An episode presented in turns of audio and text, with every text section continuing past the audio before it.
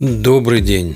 Это проект «Медленные лошади», в котором я спокойно, без суеты, рассказываю своим друзьям о психотерапии. Сегодня я продолжу разговор о пассивной агрессии. Все силы искренности и пытливой тяги к истине я буду стараться максимально логично изложить факты и историю появления в международной классификации болезней диагноза пассивно-агрессивное расстройство личности. Если хотите чуть-чуть лучше узнать себя или своих детей, прервитесь и подготовьте лист бумаги с размером достаточным для того, чтобы как минимум 15 значков плюс или минус. Итак, я начинаю. Часть вторая. Агрессия Шрёдингера. Принципиальным для любого неострого психического расстройства является наблюдение устойчивого изменения поведения не менее чем на протяжении 12 месяцев со времени первого обращения за помощью. Особо подчеркну, даже если болезнь на слуху, в повседневном обиходе, но никак не зафиксирована в классификаторе болезни, расхожего недуга не существует для врачей, провизоров и страховых компаний. Так, к примеру, до 1 января 2022 года не существовало игрового расстройства поведения, введенного в 11 редакцию международной классификации болезней с кодом 6 6C51. В 11 редакции Громани прорабатывалась с 2017 года и потребовалось 5 лет для ее внесения в классификатор. А вот любимое всеми пассивно-агрессивное расстройство личности, фигурирующее до 10 редакции МКБ от 2010 года в разделе F60.8 «Другие специфические расстройства личности», в 11 покинуло классификатор полностью как отдельное клиническое проявление, как будто его там не было целых 70 лет. Без критериальной пассивности и агрессии в описании его куски размотали по разным достаточно спорным диагнозам разделов 6D10, 11, 90, 91, 90Y, 90Z. На мой взгляд, человека, считающего, что пассивная агрессия исключительно в голове атакуемого, без пассивно-агрессивного расстройства личности, редакция 11 МКБ полностью отвечает требованию нерепрессивной диагностики пациента. Все субъективные мнения наблюдающих обывателей, безапелляционно ставящих диагноз окружающим, по растиражированному популярному психологии шаблону ненормальности можно оставить за за порогом и работать с человеком, а не с его образом пассивного агрессора, сконструированным родителями, сиблингами и сослуживцами. Впрочем, Реформированный раздел расстройств личности и новая классификация стали камнем преткновения не только для изменившейся медицинской реальности, но и поводом обращения взволнованных граждан. К их мнению прислушались и отменили давно запланированный на 2024 год переход на МКБ-11, оставив прошлую редакцию, в которой все устраивает условную общественность и нет более чем 10 тысяч правок и дополнений относительно МКБ-10. Всемирная организация здравоохранения прокомментировала решение отказаться в том плане, что МКБ ну, носит рекомендательный характер, его цель исключительно в гармонизации кодов диагнозов пациентов при перемещении между разными странами, то есть выполняет роль, что и латынь со средних веков, используемая как единый язык общения и диагностики. А так как речь идет исключительно о рекомендации, то каждый сам выбирает придерживаться мнения ВОЗ или опираться в диагностике на тревогу общественности. Впрочем, это все казуистика, а я вернусь к пассивно-агрессивному расстройству личности, которое, как кот Шрёдингера, одновременно и жив, и мертв. В прошлый раз я остановился на том, что отец диагноза, полковник армии США Уильям Меннингер, долгое время участвовал в жизни морских скаутов, паровоенной организации и из-под занимающейся психологической подготовкой будущих солдат и политиков. это очень важный факт, запомните его. Сразу разгоню тряпками всех мамкиных конспирологов. Нет никакого всемирного заговора. Все здоровые дети одинаково вариативны вне зависимости от страны, пола и языка. И если ими не занимаются родители – они легко переключаются на парадигму воспитания каждого, кто правильно протянет им руку. А целью любого протянувшего руку состоит в бесконечном проецировании собственного «я» как модели будущего выгодного воспитателю. Это не обязательно будут будущее чего-то конкретного «я». Очень редко таким воспитателем будет человек. Школьный учитель или наемный учитель. В 99% случаев будет модель будущего государства, транслируемая специально обученным человеком по утвержденному плану учебно-воспитательной работы. Государство в этой трансляции конкурирует с улицей, племенем, общиной, монгольской конницей и еще сотней других моделей. Наравне с государством эти устойчивые воспитательные институты с планом развиваться и жить вечно. Для этого они негласно делегируют волевому аватару свое представление о реальном мире. Этот аватар – главарь уличной банды, дедушка с байками у костра, выборный старейшина или кавалерийский сотник, рассказывающий десятникам, как правильно удавить конским сухожилием за изнеженность солдата, замеченного за тем, что тот не грыз сухой шмат мяса, как завещал Чингисхан, а подкладывал кусок вяленой конины под седло, чтобы еда стала мягче. Институт почти всегда сильнее родителей. Не додумавшись до диагноза пассивно-агрессивное расстройство, родители идут по пути симптоматического лечения и доверяют свою работу первому, кто подвернется под руку. Если посмотреть классификаторы МКБ-10, код F60.8, МКБ-10КМ, код F6089, МКБ-9, код 301.84, МЕШ код D01032-4 и приложить к ребенку на требуемое для наблюдения время 5 симптомов из 15, достаточных для постановки диагноза психическое расстройство личности, сразу окажутся у него в кармашке. Теперь давайте представим стального сферического коня в идеальном вакууме, идеального ребенка или подростка, который никогда-никогда в течение целого года регулярно не выказывает минимум пяти устойчивых признаков пассивно-агрессивного расстройства личности. Как в Кайден Дзуси Ресторанчики с конвейерной лентой, заменяющей официантов. Каждый желающий могут сам составить обед из плывущих мимо тарелочек и мисочек. Для проверки можете взять лист бумаги, карандаш или открыть на смартфоне приложение, в котором можно ставить плюсы и минусы. Плюс – да, устойчивый симптом есть, минус – симптома нет. В ленту нашего Кайтен Зуси из контекста разработанного Уильямом Меннингером меморандума Medical 203 зарядим код 301.84 пассивно-агрессивное расстройство личности из диагностического и статистического руководства по психологическим расстройствам третьей редакции, действовавшие с 1980 по 1994 год. Это справочник общего клинического языка и стандартных критериев Американской психиатрической ассоциации для классификации диагностируемых психологических расстройств, наследующий от первой редакции DSM 1952 года, где на 36-й странице впервые введено понятие пассивно-агрессивное расстройство личности, предложенное Меннингером. Кстати, в DSM 5TR, последнем издании, опубликованном в марте 2022 года, диагноза пассивно-агрессивное расстройство личности уже нет, как его нет в МКБ-11 и других современных классификаторов. Я же буду использовать именно третью версию DSM как наиболее поэтическую и соответствующую стилям изложения популярных журналов, догнавших ее только в 21 веке. Чтобы пытливые слушатели и читатели смогли ощутить всю глубину и полноту посыла полковника Меннингера, процитирую официальный текст в моем переводе с моими же ремарками. Итак, цитата. «Ключевая характеристика этого расстройства личности заключается в скрытом сопротивлении требованиям о надлежащей эффективности как в профессиональной, так и в социальной сфере. Это сопротивление выражается косвенно, а не напрямую. Следствием становится всеобъемлющая стойкая социальная и профессиональная неэффективность, даже когда возможно более напористое и результативное поведение. Название расстройства основано на предположении, что такие личности пассивно выражают скрытую агрессию. Люди с этим расстройством обычно испытывают раздражение и противостоят требованиям повысить или поддержать определенный уровень функционирования. Наиболее Наиболее ярко это проявляется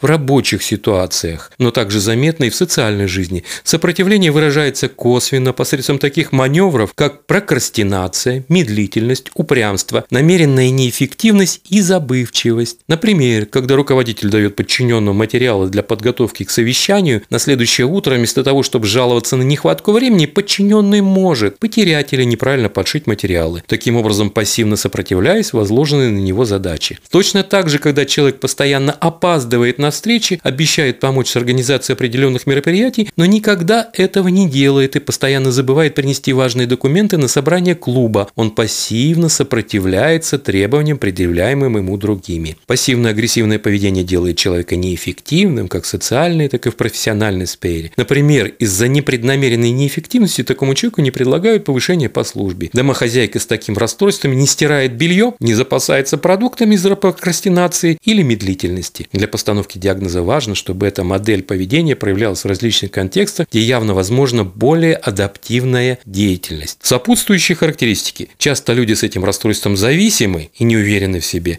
Обычно они пессимисты относительно будущего, но не осознают, что собственное поведение является причиной их трудностей. Хотя человек может испытывать сознательное негодование по отношению к авторитетным фигурам, он никогда не связывает свое пассивно-агрессивное поведение с этим негодованием. Нарушение нарушение. По определению всегда присутствует некоторое нарушение социальной и профессиональной деятельности. Это конец цитаты. Я процитировал базу. А как понимать, что у человека пассивно-агрессивное расстройство личности? Для этого раскрываются основные методы выражения агрессии, наблюдаемые по отношению к ставящему диагноз наблюдателю. A. Человек сопротивляется требованию адекватной эффективности работы в профессиональной сфере, повседневной деятельности и социальной жизни. B Он постоянно саботирует порученную ему работу и другие обязанности, используя различные методы и техники. Первое. Прокрастинацию. Откладывает дела на потом, даже когда знает, что это приведет к проблемам. Второе. Безделье. Не прилагает усилий, даже если хочет добиться успеха. Третье. Упрямство. Оказывает следователь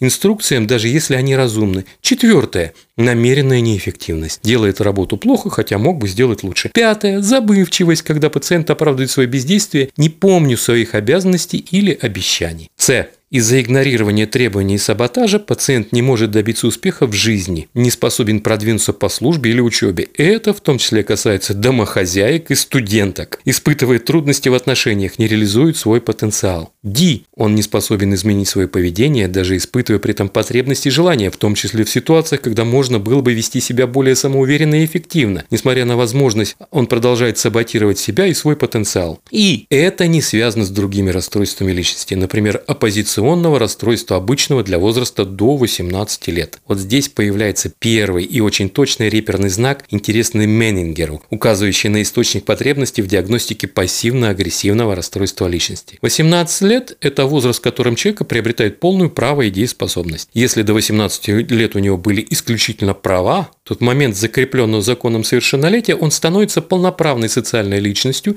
и может свободно реализовывать принцип правовой диспозитивности, без попечения, только собственной волей и разумением используя свои личные права в полном объеме, ровно как и полностью отказаться от любого из своих гарантированных законом прав. Совершеннолетие как раз тот перелом момент, начиная с которого наступает время воинской обязанности, временного и добровольного отказа от части своих прав ради беспрекословного и некритичного подчинения не всегда понимаемым распоряжением, отданных целью, которая является секретом от исполняющего приказ. За время подчинения вполне можно составить анамнез, который будет преследовать человека всю оставшуюся жизнь. А теперь потренируемся в составлении репрессивного эпикриза. Я перечислю ситуации, а вы вспомните своих детей или собственного пассивно-агрессивно расстроено личностное детство и поставьте плюсики с точки зрения родителей, взрослых и учителей. Появление симптомов наблюдается в различных ситуациях не менее года. Если вы к этому времени подготовили инструменты для записи, приступаем к заполнению анамнеза на основе лонгитюдных, то есть длительных наблюдений за объектом.